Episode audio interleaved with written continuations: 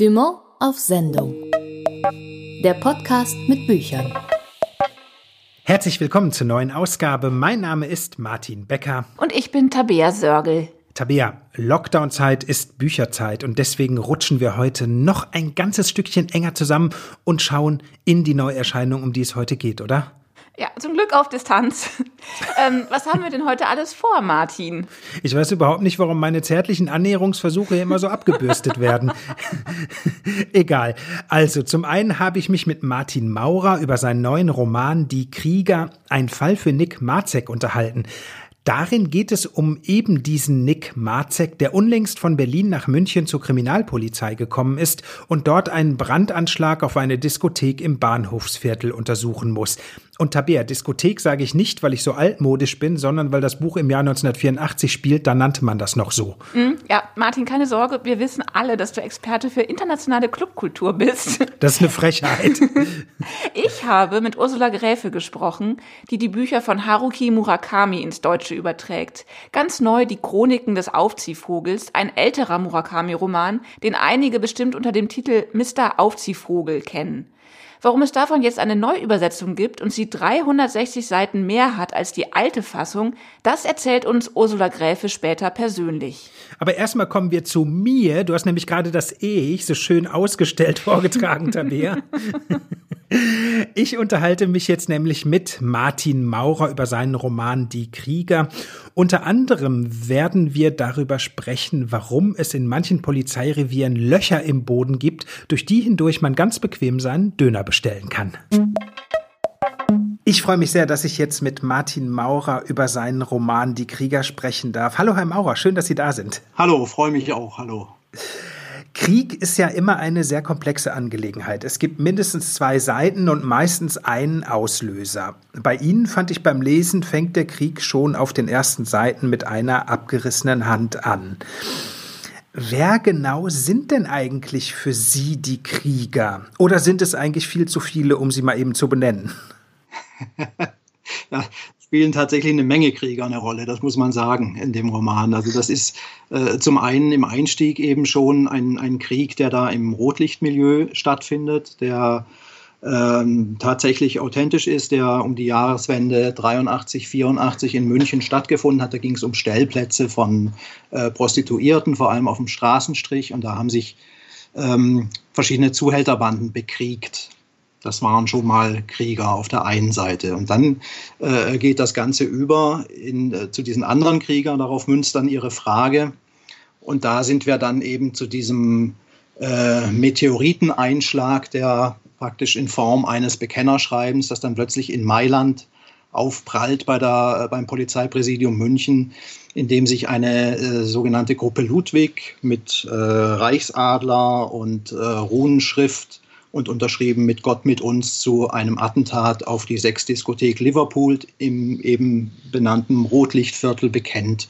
Und dann steht die Münchner Kriminalpolizei erstmal da und weiß nicht, was zu tun ist.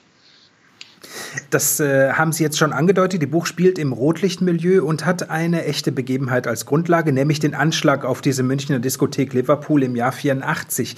Wie haben Sie eigentlich von diesem ja echten Fall erfahren und wussten Sie sofort, das ist mein Stoff? Das war eine ganz spannende Genese tatsächlich. Ich habe während meiner Recherchen schon zu meinem Roman Terror, bei dem es ja auch um terroristische Vereinigungen in, in Norditalien, Oberitalien ging, da habe ich beim Recherchieren diese Gruppe Ludwig entdeckt.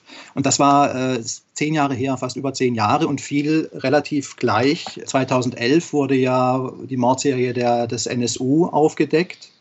Und so war das für mich so ein Parallellesen praktisch. Ich habe die Morde der, die Mordserie der Gruppe Ludwig verfolgt und die Mordserie des NSU und habe natürlich war äh, sehr schnell elektrisiert von Parallelen, aber natürlich auch von, von bestimmten Abweichungen. Und so hat mich das eigentlich die ganze Zeit beschäftigt und es hat dann eine ganze Weile gedauert, bis ich aber einen erzählerischen Zugriff hatte auf diesen Stoff, der mich von Anfang an fasziniert hatte. Mhm. Auf Ihrer Homepage erzählen Sie von Ihren Recherchen anhand von vielen, vielen Dokumenten. Die Täter des damaligen Anschlags sind ja bekannt. Das Motiv hingegen schwankt irgendwo zwischen religiösem Wahn und Rechtsextremismus. Haben Sie beim Recherchieren und Schreiben eigentlich ein bisschen besser verstanden, was die Typen wirklich umgetrieben hat? Also das ist natürlich nach wie vor die ganz große Frage. Und ich glaube, dieses, also, da, also die Leute waren, glaube ich, so ähm, auf der einen Seite faszinierend, auf der anderen Seite erschreckt durch diese Tat. Und man hat dann den, den Tätern eben alles Mögliche zugeschrieben, sei es latente Homosexualität, eine, eine, äh, ein Wahnsinn, eine, ähm, also da haben die Psychiater ganz große Arbeit geleistet und man hat halt versucht, dem irgendwie beizukommen und Erklärungsmuster zu finden. Und es hat eigentlich nie so ganz gereicht. Und äh, heute, wenn man auf Wikipedia nachschaut, dann ist der Fall an und für sich geklärt. Es sind äh, Wolfgang Abel und Marco Furlan. Die ganz große Frage, die jetzt bis heute im Raum steht und die durch neueste Forschungen in Italien jetzt wieder verstärkt gestellt wird, ist einfach die Frage, ob es da noch Hintermänner oder zumindest Mitwisser gab. Und da ist mein Eindruck, also nach diesen, wie gesagt, neuesten Forschungen, die vor allem Monika Zornetta angestellt hat in ihrem Sachbuch, das 2011 auch erschienen ist, müsste man sagen, bewiesen ist, es gab einen dritten Mann. Also das heißt, es ist klar, die beiden waren nicht alleine, weswegen dann die ganzen Spekulationen auch der Psychiater inzwischen ein bisschen obsolet sind. Also es ging nicht um eine homosexuelle oder irgendwie geartete Folia Adue, sprechen sie, also eine, ein Wahnsinn zu zweit oder so etwas, sondern es war auf jeden Fall ein dritter Mann dabei, weswegen bestimmte Spekulationen nicht mehr gültig sind, würde ich sagen. Was das dann bedeutet, das wäre jetzt herauszufinden. Es ist ja jetzt, es klingt jetzt fast so ein bisschen so, es ist ja jetzt aber keine historische Nacherzählung nur dieses Vorfalls. Es ist ein waschechter, wie ich finde, Kriminalroman mit einem, Protag mit einem Protagonisten, äh, den man sich tatsächlich eigentlich nicht ausdenken kann. Nick Marzek heißt er. Er kommt eigentlich aus Berlin und ist ziemlich am Ende, als ein Polizistenfreund ihn rettet. Ich zitiere da mal aus dem Buch. Du bist Polizist, das ist das Einzige, was von dir übrig geblieben ist. So landet dieser Nick Marzek dann in München bei der Mordkommission 3 und, sagen wir mal, er fremdelt ein bisschen mit der Stadt. Wie sind Sie auf diesen Typen gekommen? Also jetzt mal unter uns, wir sind ja unter uns. Ich musste tatsächlich ein erzählerisches Konstrukt, äh, brauchte ich einfach. Ich habe von München keine Ahnung oder sehr wenig Ahnung, sagen wir es mal so ich hatte wirklich genug damit zu tun mit den historischen Recherchen. Ich musste München in den 80er Jahren rekonstruieren. Ich konnte also auf keinen Fall nicht noch einen Münchner Polizisten auftreten lassen, der dann auch noch wirklich äh, waschechter Bayer mit Idiomen oder all diese Fragen, die äh, musste ich mir auf jeden Fall vom Hals halten. Und deswegen, äh, also ganz, das war eine ganz pragmatische Entscheidung. Deswegen musste dieser Ermittler aus Berlin kommen das hatte aber für mich erzählerisch dann nachher die Folge, die ich eigentlich ganz gut fand, dass ich da jemanden erzählen konnte, der äh, in einem Moment in diesen Fall auch geschleudert wird, wo er sich gerade halbwegs versucht, in diese Stadt einzufinden. Das ist mühsam, weil die Topografie der Stadt erschließt sich ihm noch nicht und er hat große Verständigungsprobleme. Er hat immer wieder hat Kollegen aus Niederbayern, da hat er keine Chance, das zu verstehen. Also er, er schwimmt. Er schwimmt und dann kommt dieser Fall und er hat einfach Mühe damit. Sie haben jetzt gesagt, dass Sie München überhaupt gar nicht oder wenig kannten. Äh, dafür, so hatte ich zumindest den Eindruck, kennen Sie aber die Polizeiarbeit umso besser. Es gibt so viele tolle Details. Das reicht vom Loch in der Wand im Polizeirevier, durch das hindurch der Döner bestellt wird, bis hin zu sehr eigenwilligen Befragungsmethoden. Durften Sie eigentlich mal bei der Kripo mitfahren oder woher haben Sie dieses Wissen? Also im Nachwort erfährt man ja, Sie hatten da so Ihre Kontakte ins LKA. Genau. Ich habe, ähm, das mache ich eigentlich bei allen Arbeiten, ob das jetzt für Film oder für, ob das literarische Arbeiten sind, dass ich versuche, so akribisch wie möglich zu recherchieren und auch tatsächlich zu sprechen mit den Leuten, weil ich immer gemerkt habe, dass man bestimmte Ideen äh, sich dann eben nicht ausdenken kann oder ein bestimmtes Lokalkolorit oder eine Atmosphäre erwächst eben aus authentischen Erzählungen, wie zum Beispiel das Loch im Boden der Mordkommission 3, die angesiedelt war in einem absolut bruchfälligen Haus. Goethe, Ecke Bayerstraße im, im Bahnhofsviertel. Das ist eine authentische Geschichte vom ehemaligen Leiter der Mordkommission, Josef Wilfling. Äh, das Gebäude ist mittlerweile natürlich abgerissen, so lange hat das nicht durchgehalten, aber das Loch im Boden führte also zu dieser äh, ich habe es Bosporus genannt, diese Lokalität. Es war ein türkisches Lokal und da saßen dann tatsächlich auch die ganzen Zuhälter und äh, Drogensüchtigen aus dem Bahnhofsviertel und die Polizei konnte von oben runter gucken und mal schauen, wer da ist. Und das ist also alles authentisch. Und das sind, glaube ich, wirklich Sachen, die man sich als Autor kaum ausdenken kann. Und dafür bin ich eben dann dankbar für solche Gesprächspartner. Und ein anderer wichtiger war ein ehemaliger erster Hauptkommissar vom Landeskriminalamt München, der mich dann durch die ganzen Orte, an denen sich die Polizisten in den 80er Jahren getroffen haben, auch geführt hat. Und so habe ich dann äh, nach und nach eben ein Gespür für diese Atmosphäre entwickeln können. Die Geschichte von Die Krieger ist sehr spannend erzählt, aber wie ich finde auch immer geradezu poetisch. Also wenn Nick beispielsweise resümiert angesichts der vielen Kirchen in München, Gott war hier präsenter als in Berlin, aber das nützte nichts. Hat es eigentlich lange gedauert, diesen literarischen Ton zu finden? Weil der setzt sich ja tatsächlich, finde ich, so von konfektionierter Thrillerware extrem ab. Ja, also da würde ich sagen, das war neben der Recherche tatsächlich mit das Aufwendigste, diesen Ton zu finden, in dem ich das Ganze haben wollte, weil ich äh, natürlich die Gefahr spürte, dass man A zu dokumentarisch werden kann, also dass es wirklich eine, eine zu trockene Sache wird, dann ist die ganze Geschichte rund um die Gruppe Ludwig und diese Anschläge natürlich extrem düster. Ich habe versucht, einen Ton mit reinzubringen über diese beiden Protagonisten, also den, zum einen den Nick Marzek, zum anderen seine Partnerin Graziella, die als Putzfrau arbeitet in der Mordkommission 3 und die dann mit eingespannt wird. Und darüber habe ich das eben gehofft, den Ton zu finden, der das Ganze ergänzt. Es sind jetzt schon zwei Stichworte gefallen, äh, als wir über die Gruppe Ludwig geredet haben, nämlich Rechtsextremismus und religiöser Fanatismus. Auch wenn die Geschichte im München der 80er spielt, so kommt es einem ja tatsächlich in mancherlei Hinsicht erschreckend aktuell vor. War das auch einer der Gründe, warum Sie genau jetzt darüber geschrieben haben? Nee, ich muss ehrlich sagen, also für mich ist dieses Thema tatsächlich die ganze Zeit, also es ist jetzt noch mal aktueller geworden, äh, schrecklicherweise. Das ist ja eine, eine, für mich eine Wellenbewegung und ich habe das sehr lange verfolgt mit, mit, mit wachsendem Schrecken. Das war für mich eben, seit ich mich damit befasse, etwa seit 2011, eigentlich ein, ein hochaktuelles Thema. Gut, es war, wie gesagt, schon äh, parallel zur, zur, zu dieser NSU-Aufdeckung und dadurch war es natürlich damals dann sehr aktuell und ist es eben jetzt wieder gerade geworden, leider Gottes, ja. Wir wollen jetzt nicht zu sehr vorgreifen und nicht zu viel verraten, was Nick Marzek angeht, aber es könnte sein, dass es mit ihm weitergeht, oder? Ja, es geht mit ihm weiter. Das kann ich sicher sagen sogar. Es sind ja, wie man dann als Leser merkt, auch einige Dinge angerissen in diesem ersten Band, der zur Einführung dient, äh, wo man dann doch merkt, ja, das muss noch mal weiter erzählt werden und das ist noch nicht ganz zu Ende diese Geschichte um die Gruppe Ludwig, die ging auch in der Realität noch über Jahre hinweg weiter und hat sich auch immer wieder verändert. Also es gab da die, die verrücktesten Wendungen. Eine, um das nur anzureißen, war zum Beispiel, dass plötzlich einer der beiden Angeklagten, Marco Forlan, plötzlich verschwunden war. Der ist 1991, wenn ich es richtig im Kopf habe, war der weg, wurde 1995 durch Zufall von italienischen Touristen auf dem Flughafen in Greta wieder entdeckt, wo er für eine Autovermietung arbeitete. Und das hat dann die größten Spekulationen natürlich wieder entfacht in Italien, vor allem eben in Italien, wo man wusste um die guten Verbindungen zwischen Neofaschisten und griechischen äh, äh Neofaschisten. Äh, es bleiben also so viele Ungereimtheiten, dass man daraus tatsächlich einfach äh, etwas Größeres sehr gut noch machen kann. Und das habe ich vor auch immer in Verbindung mit neuen, wieder äh, authentischen historischen Fällen aus München.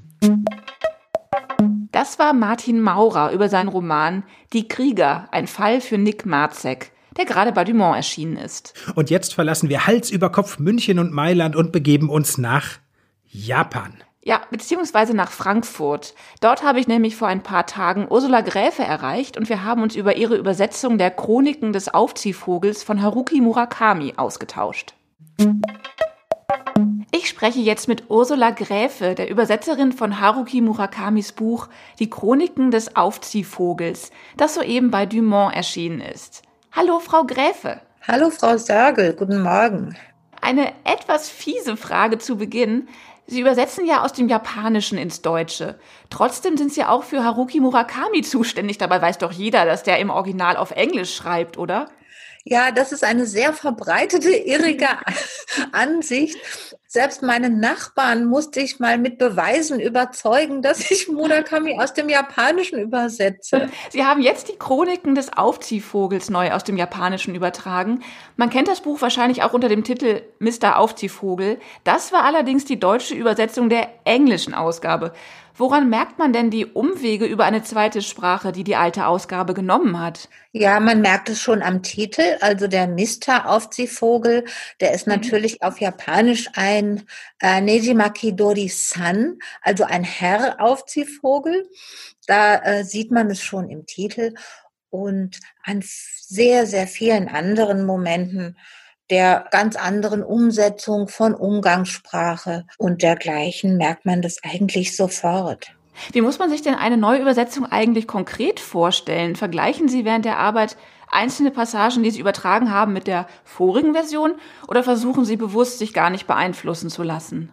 Zunächst versuche ich bewusst, mich nicht beeinflussen zu lassen. Also die alte Übersetzung auf keinen Fall daneben zu legen, weil man dann doch immer denkt, ach, die Vorübersetzer, sie hatten also Giovanni und Ditte Bandini, die ja tolle Übersetzer sind. Ach, das ist aber eine gute Idee, wie die das gemacht haben. Dann gerät man leicht in die Versuchung, davon nicht mehr wegzukommen. Und die erste Übersetzung ist ja durchaus eine gute Übersetzung. Auch der amerikanische Übersetzer ist ein sehr renommierter und nicht nur renommierter, auch kompetenter Übersetzer aus dem japanischen Jay Rubin.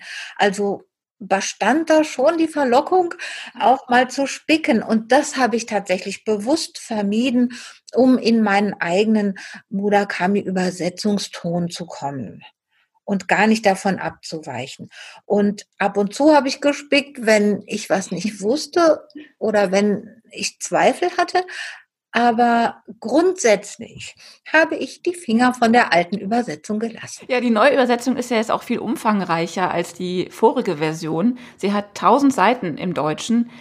Wie lange haben Sie daran gearbeitet? Ah, das ist immer eine Frage, die schwer zu beantworten ist, weil man arbeitet dann auch mal am Wochenende, dann kommt mal was anderes dazwischen und man muss die Übersetzung beiseite legen. Also ich nehme an, so zehn Monate intensiv. Und Sie haben ja auch, das ist auch ein Unterschied zur vorigen Ausgabe, die Originaltrilogie komplett übersetzt. Es sind aus welchen Gründen auch immer irgendwie bestimmte Passagen gekürzt worden, insgesamt mindestens drei Kapitel. Mhm. Warum man das gemacht hat, ist mir ein bisschen rätselhaft, denn es muss für den Übersetzer Jay Rubin eine unglaubliche Arbeit gewesen sein. Also wenn man aus einem komplexen Roman mit viel Inhalt drei Kapitel rauskürzt, wirkt sich das ja auf das Gesamtkonstrukt aus. Und man muss ja dann so Angleichungen vornehmen und unheimlich aufpassen, dass alles drin ist, was drin sein muss und dass nicht Bezüge auftauchen auf Stellen, die eigentlich rausgestrichen worden sind. Also für den Übersetzer ist es eine große Verantwortung gewesen, die ihm auch sehr gut geglückt ist. Er hat ja dieser Verantwortung entsprochen. Aber dennoch fragt man sich doch, warum dieser große Aufwand? Im Vergleich hatte ich es sehr einfach. Ich musste, es sind drei Bände, Band 1, Band 2, Band 3. Mhm.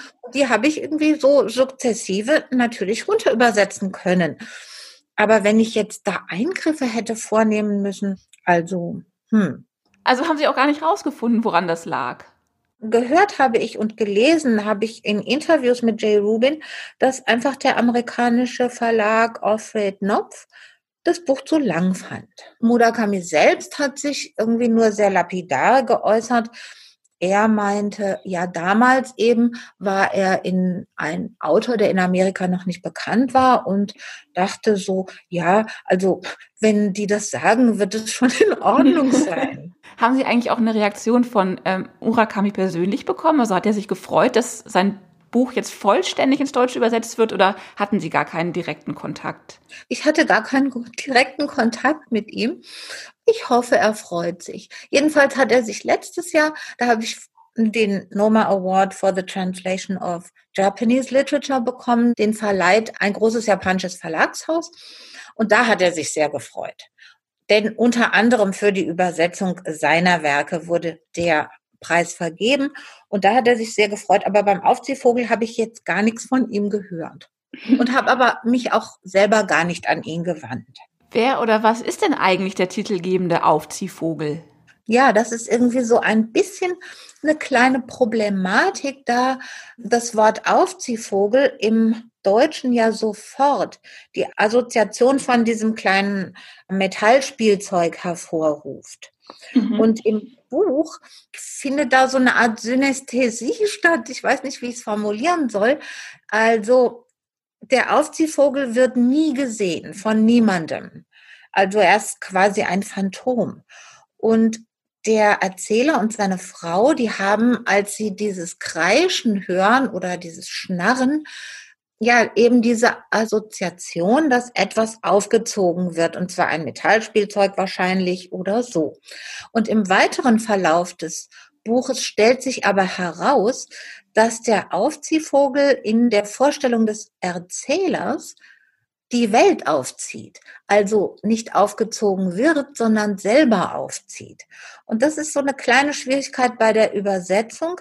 Im Japanischen sind solche assoziativen Überlappungen sehr leicht möglich. Also die japanischen Leser empfinden das vermutlich nicht als einen logischen Bruch, während wir so ein bisschen darüber nachdenken müssen.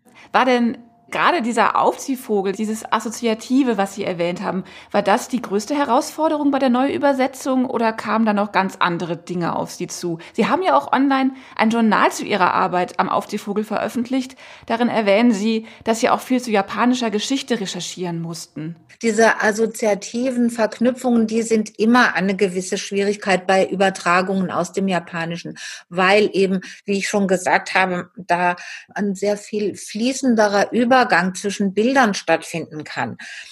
Sehr interessant war mir tatsächlich die Recherche zu den Vorgängen im Zweiten Chinesisch-Japanischen Krieg, der also in den 30er Jahren stattfand und dann auch später in enger Verknüpfung zum Pazifikkrieg stand. Das hat mich sehr interessiert, weil darüber wusste ich nicht viel, vor allem über diesen damals besetzten japanischen Staat Manjukuro. Also Japan hat die Mandschurei besetzt, um quasi als Volk ohne Raum sich dort Ressourcen zu sichern. Und das war mir sehr interessant, weil es gibt doch in der japanischen und in der deutschen Geschichte gewisse Parallelen, die einem auf dem oder mir auf den ersten Blick nicht so klar gewesen sind. Die Chroniken des Aufziehvogels hat wie gesagt tausend Seiten. Das ist wirklich eine Menge Holz. Gibt es trotzdem eine bestimmte Übersetzungslösung, auf die Sie besonders stolz sind? Oh, hoch. doch jetzt, wo Sie es sagen, fällt mir doch was ein. Und zwar, der Held steigt ja immer in diesen ausgetrockneten Brunnen hinunter. Und in diesem Brunnen herrscht Finsternis, Dunkelheit. Und tatsächlich gab es das Problem, dass im Japanischen sehr häufig das Wort Dunkelheit benutzt wurde und es da im Deutschen oft so ein bisschen redundant klingt, wenn man immer schreibt, es war stockdunkel im Brunnen. Es herrschte tiefste Dunkelheit im Brunnen. Hm. Der Brunnen war von schwärzester Dunkelheit erfüllt. Und da gab es, glaube ich, Stellen, wo mir das ganz schön gelungen ist, als eben immer dieses Wort Dunkelheit zu benutzen. Was im Japanischen überhaupt nicht auffällt und was irgendwie sehr schön ist. Literatur übersetzen heißt ja auch immer andere Standpunkte einnehmen und mit einer fremden Stimme sprechen. Wie viel Empathie und Fantasie erfordert Ihr Beruf? Natürlich, äh, ein Übersetzer braucht, denke ich, schon sehr viele Spiegelneuronen, ähm, um sich immer wieder in die verschiedensten Figuren hineinversetzen zu können, die ihm aus unterschiedlichsten Situationen entgegentreten.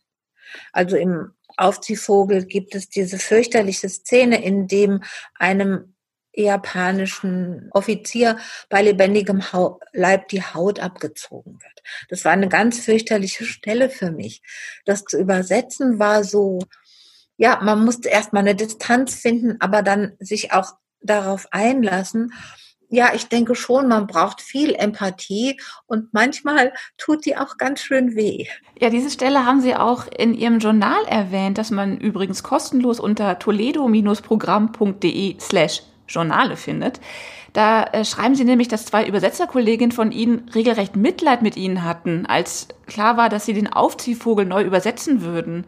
Wieso denn Mitleid? Just wegen dieser Stelle, weil alle äh, Übersetzer vom Aufziehvogel, mit denen ich mich unterhalten habe, Übersetzerinnen waren das natürlich meistens, waren von dieser Stelle äh, richtig geplättet und hatten tatsächlich noch im Nachhinein irgendwie so den Schrecken in den Gliedern. Und ähm, im Journal habe ich es geschrieben, meine eine Kollegin, mit der ich besser befreundet bin, Anna Elliott, die ins Polnische übersetzt, sagte mir, dass ihr Mann eben immer bei ihr hätte sitzen müssen, während sie die Stelle übersetzte, weil sie sich so gegraust hat. Und das war bei mir der Fall. Also ich konnte es gut machen. Und der interessante Effekt beim Übersetzen ist ja immer, dass je öfter man so eine Stelle überarbeitet, desto größer wird die Distanz und desto mehr kann man oder desto besser kann man die verkraften. Frau Gräfe, wie kommt man eigentlich auf die Idee, Japanisch-Übersetzerin zu werden? Das war keine Idee von mir. Japanologie zu studieren war eine Idee von mir, obwohl ich zu Beginn des Studiums eigentlich überhaupt nichts wusste. Und Japan war damals Ende der 70er Jahre noch wirklich weit entfernt. Natürlich, die räumliche Distanz ist die gleiche geblieben, aber damals war wenig über Japan bekannt und ich wusste auch nichts, aber ich wollte das gerne kennenlernen und im Laufe des Studiums hat sich herausgestellt, dass das Übersetzen mir großen Spaß macht.